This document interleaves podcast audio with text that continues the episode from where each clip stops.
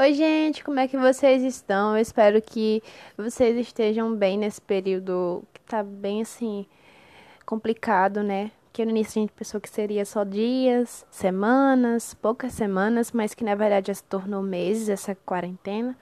Mas vai dar tudo certo no final. Porém, eu espero que vocês estejam bem de maneira física, espiritual, emocional e, enfim, todos os sentidos de saúde. Eu espero que vocês estejam bem. Eu tô bem também. Eu tô bem também. eu tô aqui sentada na cama, perto da janela, tá um clima agradável, tô admirando o céu. Tá tudo sob controle.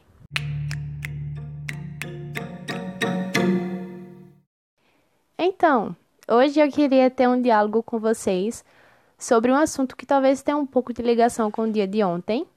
Ontem foi dia dos namorados, então tem aquele clima de romance, aquele ar de amor, né? E, enfim, tudo que tem direito. Porém, hoje eu queria falar com vocês sobre carência afetiva.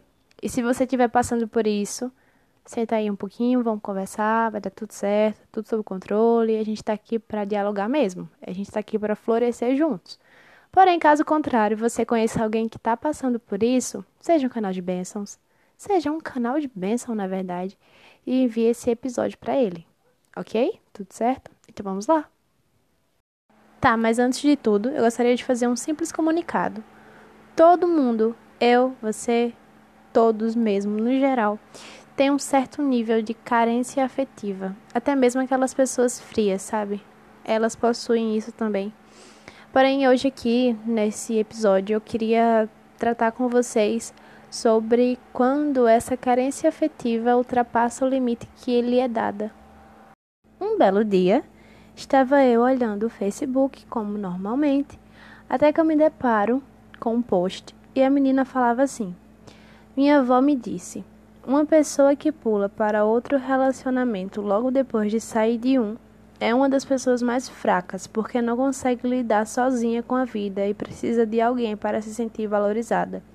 E se isso não é o mais real que eu já ouvi, não sei o que é. Deixar claro aqui que isso foi a fala dela, tá? Eu apenas fiz aqui uma leitura para vocês terem uma noção do que foi dito. E quer saber de uma coisa? Uma pessoa que é amada por si mesma, ela não fica dependente de relacionamentos abusivos. Relacionamentos abusivos em todos os sentidos. E não fica pulando de galho em galho para se sentir segura, consigo e nem muito menos feliz ou amada. E uma coisa que a gente precisa colocar em prática é parar de achar que as pessoas devem ser responsáveis por nossa total felicidade, porque isso não existe. E um conselho que eu te dou é para que você não deposite a sua felicidade, que você não transfira essa responsabilidade para outra pessoa. Não faça isso com você. Se dê um tempo para se curar. A sua felicidade não pode depender de ninguém. Muito antes disso, ela já precisa estar enraizada em seu coração. E uma coisa que eu preciso destacar é que quando a gente se volta para Cristo, percebe que o nosso passado cheio de marcas e feridas ficou para trás.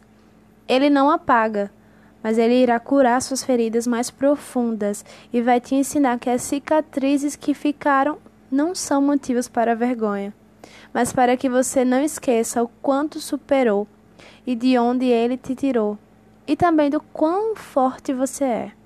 A gente que faz parte do meio cristão, desde criança, a gente escuta que Cristo é o nosso primeiro amor. Porém, ele não é apenas o seu grande amor, mas também o seu grande amigo.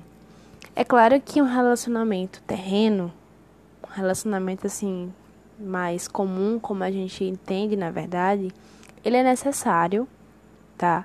Porém, quando a gente tem um relacionamento sério com o Senhor, é diferente dos relacionamentos terrenos. Esse relacionamento envolve salvação e uma amizade verdadeira. E deixa eu te contar uma coisinha. Ele nunca vai te decepcionar. Ele vai cuidar dos seus sentimentos e guardar os seus sonhos, te acolher nos momentos de dor e lhe colocar para dormir como um pai coloca o seu filho. Com isso, seu relacionamento sério, que sempre vai exigir prioridade, é com aquele que nunca vai te deixar para depois que sempre vai te colocar em seu colo quando os dias mal surgirem. E da sua maneira, conforme a sua vontade, ele vai acalmar sua alma e tranquilizar o seu coração.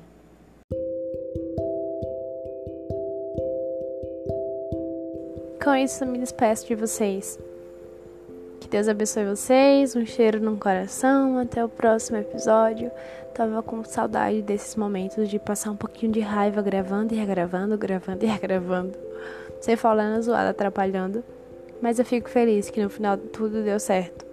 E eu espero que nesse curto diálogo haja um florescimento, não somente em você, mas também em mim, em todos nós, na verdade. Que Deus abençoe vocês. Até a próxima. Cheiro. Tchau.